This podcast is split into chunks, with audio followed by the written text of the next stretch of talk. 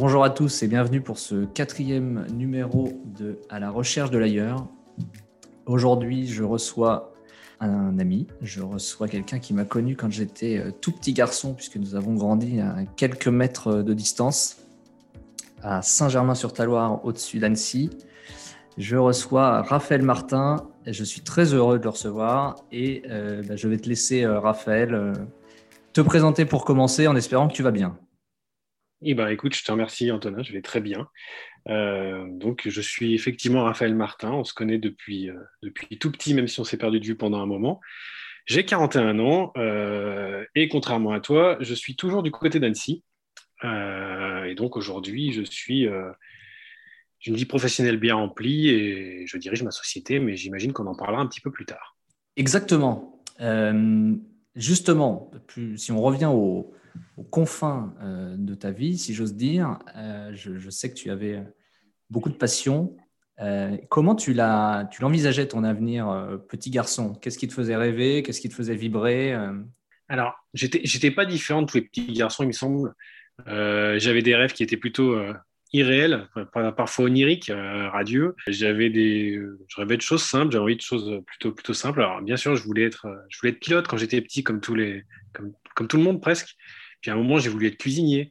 Puis j'ai voulu être plein de choses. Euh, et puis ben, finalement, euh, finalement, je voulais être champion de quelque chose, mais je ne savais même pas quoi. Euh, on va dire que je ne suis pas arrivé à être champion, mais j'ai essayé plein de choses. Tu as essayé quoi comme chose, par exemple?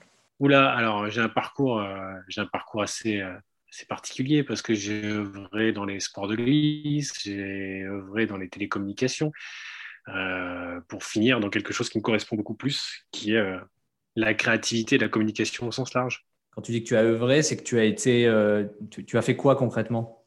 Alors, j'ai fait un tour dans des services marketing d'industriels liés, au snowboard, des services marketing internationaux. Euh, j'ai été, euh, j'ai eu un bout de ma vie où j'étais gérant de magasin de ski à Chamonix, où j'avais deux magasins de ski en gérance. Après, j'ai pratiqué beaucoup. Voilà, j'ai toujours, toujours été, j'ai toujours eu un pied dans ce monde-là parce que c'était facile. Hein, localement, on est tous nés avec les skis au pied quasiment ici, on skie avant de marcher. Donc, euh, donc euh, quelque part, c'était, c'était quelque chose d'assez simple. Euh, et puis voilà, ensuite, ensuite on m'a demandé de grandir et de faire un métier sérieux, sans dire que ce n'était pas ça le snowboard, mais voilà, j'ai évolué avec les obligations sociales qu'on m'imposait parfois. Ah ça, les obligations sociales, on pourrait, pourrait presque faire un numéro à part entière sur, sur le sujet.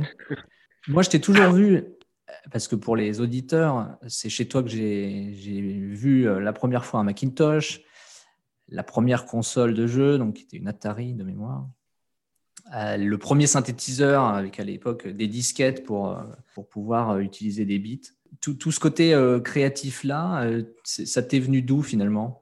Je ne sais pas si c'est parce que j'ai eu la chance d'avoir des parents qui, enfin, des parents d'origine étrangère qui ont fait beaucoup de choses, qui ont dû prouver beaucoup de choses. Euh, qui se sont affirmés et, qui, m'ont inculqué certaines valeurs, j'ai toujours été curieux. Alors, je ne sais pas si c'est intrinsèque, si, si c'est ma nature profonde ou si on me l'a transmis. Euh, je me suis jamais posé la question réellement. C'est quelque chose, quand on est petit, euh, quand on est petit, on fait que créer, mais tous autant qu'on est. Je ne connais pas un enfant qui, qui a manqué de création. Après, euh, ça perdure ou non. Il y a des gens qui ont besoin de choses plus concrètes. Euh, moi, c'est toujours resté. C'est un désir finalement de, de créer quelque chose qui n'existe pas et de créer un imaginaire. Il y a de ça, effectivement, mais il y a aussi autre chose. C'est la curiosité que, que, tu lis à la, la créativité. Euh, on, ouais, quand je te dis qu'un enfant est créatif, il est créatif parce qu'il a envie d'apprendre. Euh, et puis, si tu lui apprends pas ce qu'il veut, il va, il va chercher ce qu'il a envie d'apprendre et puis il va même se créer ses propres apprentissages. Euh, il va se créer ses univers, euh, et puis à un moment, on le ramène à la réalité, à un moment, il reste dans cet univers créatif. Hum, c'est vraiment la curiosité. En fait, je suis un, grand enfant. Euh, j'ai pas envie de perdre ça, et donc, euh, on en parlera certainement plus tard, mais tu verras que c'est ce qui guide ma vie, la curiosité. Mais on peut, d'ores et déjà l'évoquer si, tu le veux, et peut-être par le prisme de, de, la création de ton, agence de communication. Donc, tu nous as parlé de tes précédentes expériences professionnelles. Oui. Au moment où tu fais cette bascule euh, vers euh, le monde de la communication, tu aurais pu avoir une option euh, un peu confortable de, bah, de devenir salarié en agence. Et ce n'est pas le choix que tu fais toi. Donc pourquoi? Alors j'ai été salarié en agence avant. Hein. En fait, pour, être, pour, pour, parler concrètement de ce qui s'est passé, donc, pour revenir sur la créativité, j'ai toujours voulu, même quand j'ai fait des études, j'ai voulu faire des études en école d'art. J'avais été reçu en école d'art et j'ai un papa très, très cartésien qui m'avait dit fais quelque chose de sérieux. Alors aujourd'hui, je peux l'affirmer, l'art est sérieux. mais à l'époque, j'ai écouté mon papa. Mais comme tout le monde, les passions ou les envies, ça se pratique en dehors de l'apprentissage. On peut, encore plus aujourd'hui avec, avec Internet et, le digital, mais voilà, c'est quelque chose que j'ai toujours gardé dans un coin de ma tête. Et puis, j'avais toujours les oreilles tendues et un jour, j'ai entendu parler d'un poste qui se libérait dans une, dans une grande agence de publicité qui s'appelle DDB. Et bah, j'ai eu la chance d'y être un petit peu poussé euh, et, j'ai essayé de m'imposer là-bas. Donc j'ai découvert cet univers et là je me suis épanoui euh, comme personne. Hein. C'était vraiment génial. Je garde de très bons souvenirs de toutes les personnes avec qui j'ai travaillé.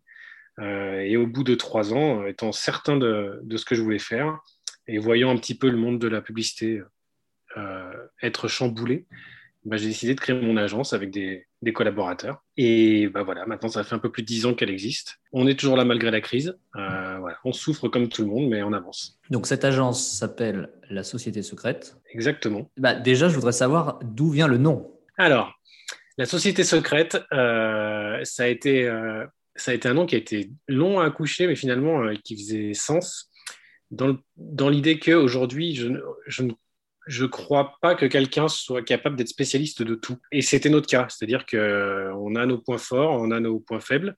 Et, euh, et, pour bien agir pour nos clients, on a besoin aussi de s'entourer par moments. La communication, c'est quelque chose d'extrêmement vaste. Je suis un, je lutte contre l'appellation d'agence 360 degrés, je ne crois pas réellement. Euh, et donc, on a voulu monter une petite agence avec un réseau de compétences euh, éprouvé et vraiment efficace. Et donc, c'était ce principe de réseau qui nous intéressait, cette idée de rester dans l'ombre aussi. C'est-à-dire qu'une agence de publicité, son objectif, c'est pas de se mettre elle en avant, mais au contraire de, de, faire, d'enrichir ses clients de ses compétences. Donc euh, voilà, comme toutes les sociétés secrètes qui n'ont pas forcément bonne presse, l'idée c'est de rester dans l'ombre et de pousser nos clients vers la lumière avec ce réseau qui n'a pas besoin d'être connu euh, forcément, qui l'est la plupart du temps. Euh, donc voilà, c'est cette espèce de maillage euh, qui nous intéresse. Et donc aujourd'hui, grâce à tous nos partenaires de, qualité, je mettrai des heures à tous les citer, on arrive à faire de très belles choses en étant une toute petite agence. Donc il y a un côté écosystème finalement au service des clients que tu as constitué au fil des années.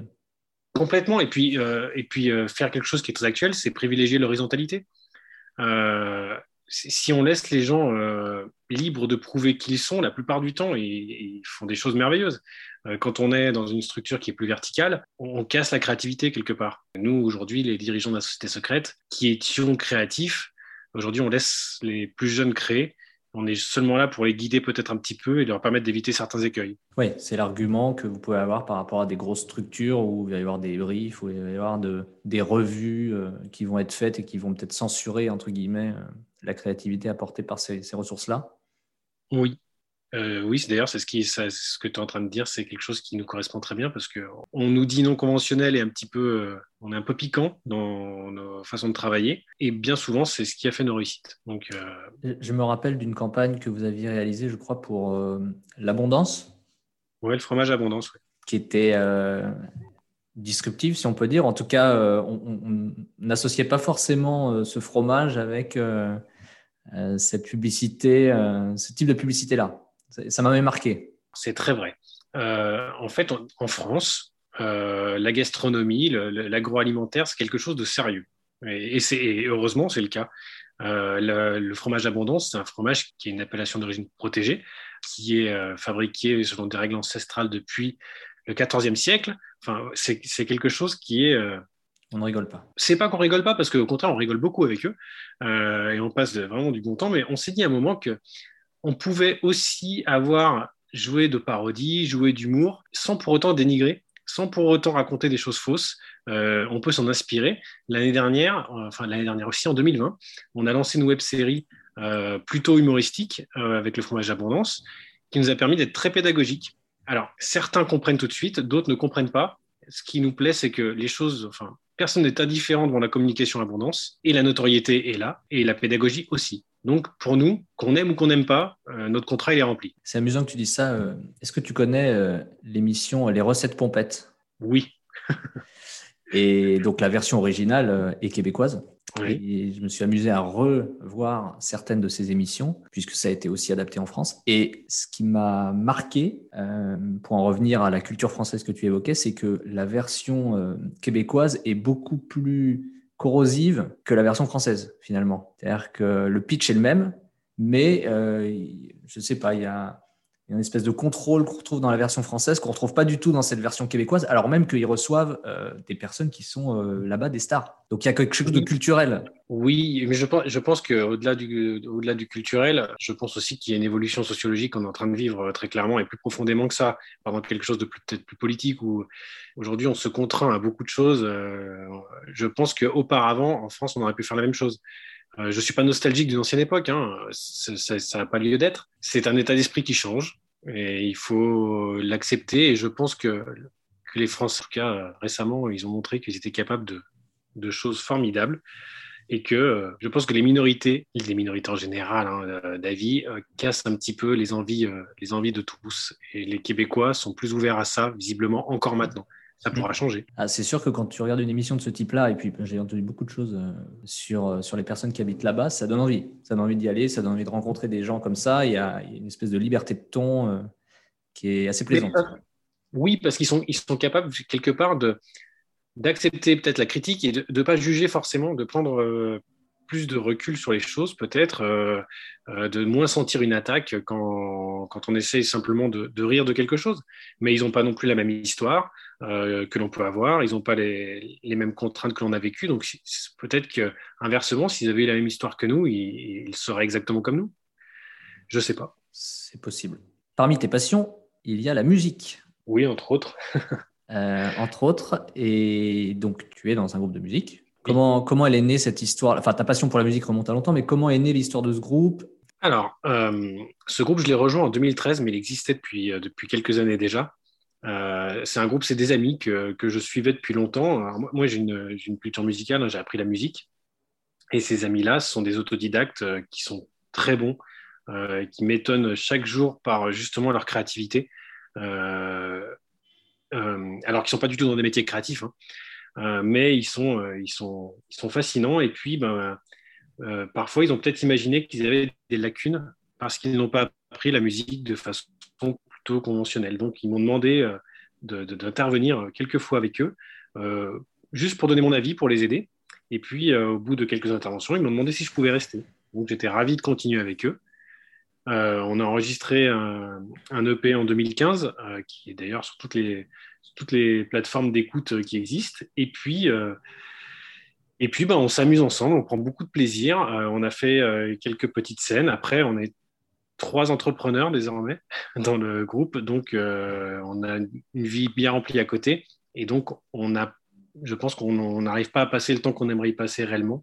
C'est une passion qui est frustrante, euh, euh, mais voilà, le, confinement a fait aussi qu'on a eu beaucoup de mal à se voir, on essaie d'avancer, on traîne un peu la patte depuis quelques années, mais l'envie est toujours là et, et, on crée de jour en jour. Et on a hâte de pouvoir faire écouter nos nouveaux titres. Je mettrai justement en, description euh, le, lien vers vos sons. Euh, c'est quoi comme type de musique et, le nom du groupe? Alors, le nom du groupe, c'est Disco Rage, en deux mots. Euh, alors, ça peut faire peur avec l'idée de rage ou de disco, ça n'a rien à voir. C'est un groupe qui est plutôt électro-pop-rock. les influences qu'on va avoir, ça va être du Métronomie, Phoenix, Ratata, pour ceux qui connaissent, très récemment Kunzit. Euh, et donc, euh, l'idée, c'est de mêler un petit peu une culture un peu rock à l'électronique. C'est pas toujours évident. Euh, c'est, alors, je m'excuse du terme, ça peut être casse-gueule. Et, d'ailleurs, ça nous arrive souvent. mais c'est quelque chose qu'on aime et qu'on a envie de développer. Donc, et voilà, trouve, dans, les dans les influences, en tout cas ce style-là, avec l'avènement des, bah, des, sons créés par ordinateur, finalement, il y a, il y a plus en plus de, possibilités qui s'ouvrent au, groupe de musique. Et c'est vrai que ça, c'est quasiment infini de, mixer de, voilà, de, la musique live. Et, euh, il, y a des, il y a des groupes qui sont étonnants. Après, bah, voilà, cette semaine, on a appris malheureusement la séparation des Daft Punk. Hein. Les, nos chers maîtres de l'électro en, France. Mais il y a, y, a y a, des choses qui sont fabuleuses. Le groupe Ratata dont je parlais, s'il y en a qui veulent écouter, c'est des gens qui viennent presque j'allais dire presque du métal, ou c'est des, guitaristes géniaux qui ont su amener de l'électronique dans leur, dans leur composition, et c'est fabuleux. Et personne ne chante. Et ça plaît. Et ça plaît énormément. bon, on a parlé de ta, ton agence, on a parlé de ce groupe de musique.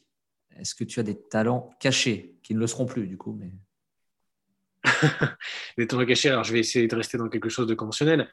Bah, écoute, très récemment, je me suis, euh, je me suis essayé à, la réalisation de films hors, publicité, hein, ce qui est un autre exercice. Donc, euh, on vient de sortir avec un ami aussi annécien vivant à Paris, euh, Frédéric Murat-Roto. On vient de sortir notre premier court métrage en commun, qui est en compétition en ce moment au Nikon Film Festival. Euh, et donc, on avait envie, ouais, on avait envie de. Le thème, c'est le jeu déjà, donc ça nous a beaucoup amusé. On avait envie de légèreté, euh, quand aujourd'hui tous les thèmes abordés sont assez tristes. D'ailleurs, euh, si vous regardez la programmation du Nikon Festival, il y a beaucoup de choses qui sont très bien traitées, mais qui sont qui peuvent être pesantes. Mais voilà, et nous, on a envie de faire quelque chose de léger qui mettait en avant justement cette belle région qui est la région annécienne, avec son lac. Et on a eu la chance de tourner un jour où il venait de neiger la veille. Enfin, c'était c'était génial. Et donc, on, on s'est fait un film sur le thème du jeu, qui est une comédie, qui s'appelle Le jeu de l'eau. Donc, si jamais euh, on, attend les votes euh, avec impatience, donc tout le monde peut aller voir le film. Il suffit de taper le jeu de l'eau dans la recherche et puis vous pouvez soutenir notre film. Euh, et donc voilà, on s'est bien amusé à ça et c'était un exercice particulièrement, euh, comment dire, pas confortable. Parce que des contraintes, la contrainte de la thématique, la contrainte du temps, 2 minutes 20 maximum pour faire un film, euh, quand tu as des acteurs qui sont géniaux euh, et que tu as envie d'avoir des plans qui donnent à respirer, c'est facile de passer 30 secondes sur un plan. Sauf que 30 secondes sur 2 minutes 20, c'est un quart du film et tu racontes plus rien. Donc, euh, c'est, j'imagine, compliqué de construire une histoire dans une si petite durée. Exactement. Et puis, en toute honnêteté, on s'y est pris très en retard avec mon ami Fred. Ça faisait très longtemps qu'on voulait faire quelque chose ensemble et on s'est lancé un petit peu au dernier moment. mais ça nous a éclaté. C'était génial. Génial. Au top. Et bah pareil, euh, je prendrai le, lien et je mettrai ça dans la description pour qu'on aille euh, apporter de la force à votre candidature. Merci. C'est quoi le. Il y, a un prix, je présume, euh, à glaner? Oui, alors je n'ai pas regardé exactement. Déjà, le, prix, c'est d'être diffusé dans des salles. Donc, ça, c'est juste ça. Pour nous, ce serait une réussite. Après, après y a, franchement, il y a, y a, des talents énormes. Justement, on parlait de créativité. Enfin, il y a 1675 films en compétition. Euh, il y, a des, y a des petites perles, il y, y, a des gens qui sont des vrais génies, quoi. Donc euh, voilà, et depuis l'enfance. Euh, donc la, la, compétition est rude, mais non, c'est vraiment un super festival en plus. Il faut, faut, aller voir, il y, a des choses à voir. Bon, bah c'est top. Alors, je t'avais promis une question, une question surprise. la question surprise, c'est une question que j'ai récupérée dans l'émission Apostrophe présenté par Bernard Pivot, donc une autre époque. Euh, et, c'est une question euh, qui m'a surprise et mais que je trouve, je trouve assez puissante. Cette question, c'est quelle est ta drogue préférée, Raphaël?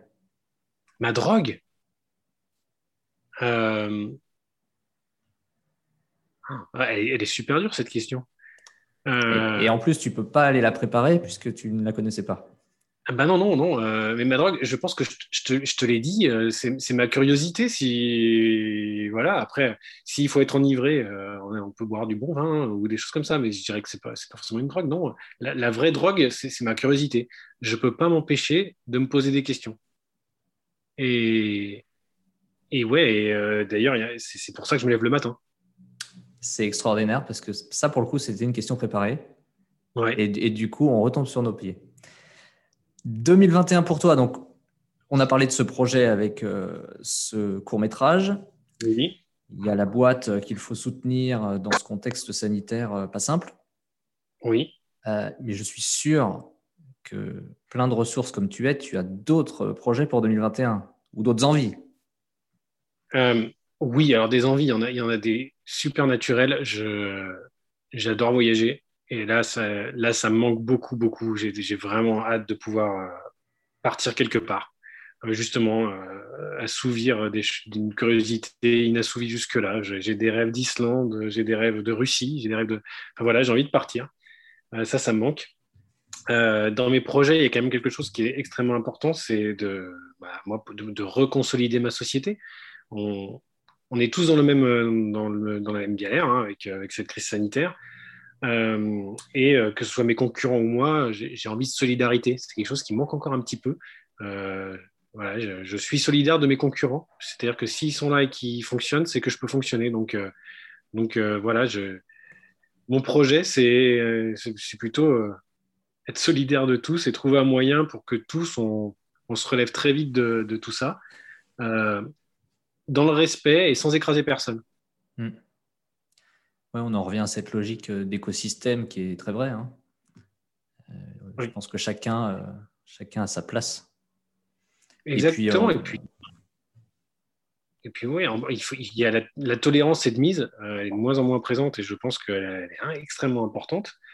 Et puis, voilà, je, pense que c'est un vrai projet de, et ça doit être un projet de tous d'être solidaire. Clairement. En tout cas, c'est indispensable euh, aujourd'hui et avec le futur qui s'annonce. A priori, euh, il n'y a pas d'autre voie euh, positive. Oui, et il n'y a que le positif qui va nous faire avancer. Exactement. Est-ce que tu, est-ce que tu lis? Alors justement, je, non pas est-ce que tu sais lire. Hein. Ou bah, des fois, tu sais, vu qu'effectivement depuis tout petit, je ne suis pas un grand lecteur, je doute de savoir bien lire. Euh, mais non, euh, je, c'est vrai que je, lis trop peu, enfin, au sens, euh, au sens qu'on donne à la lecture depuis tout petit. alors, je suis un féru de BD, même si depuis longtemps j'en lis plus, mais voilà, j'ai beaucoup aimé les BD, ça m'apporte autre chose, justement, ça nourrit la créativité. Mais en revanche, je lis beaucoup d'articles dans plein de domaines différents, justement, qui nourrissent cette curiosité dans le domaine de, l'art, de la culture, de l'économie. Euh, voilà, je pense que tous les jours, euh, je découvre euh, un photographe et que je cherche à découvrir ses techniques. Donc, je, lis des documents techniques pour savoir comment ils ont pris leurs photos, qu'est-ce qu'ils ont fait. donc voilà, mes lectures, elles sont, je sais pas, elles sont, elles sont très terre à terre. Mais toujours, toujours en effet dans une optique d'amélioration et de comprendre. Alors, oui, tu dis toi, je me rends compte, mais c'est pas ce à quoi je pense quand je le fais. Ouais.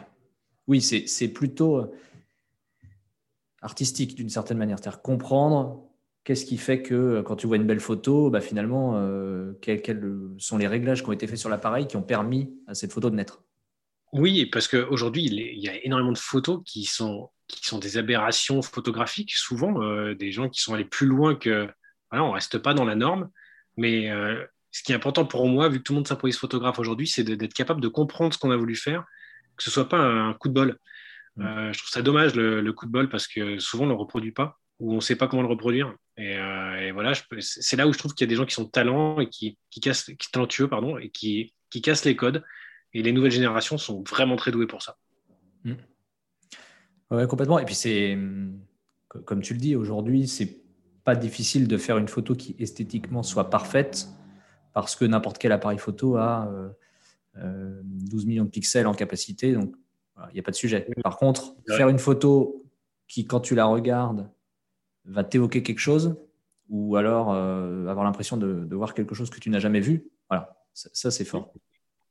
Après, on est tous inégaux face à ça, hein. c'est-à-dire que certains voient des choses que d'autres ne verront jamais, et inversement.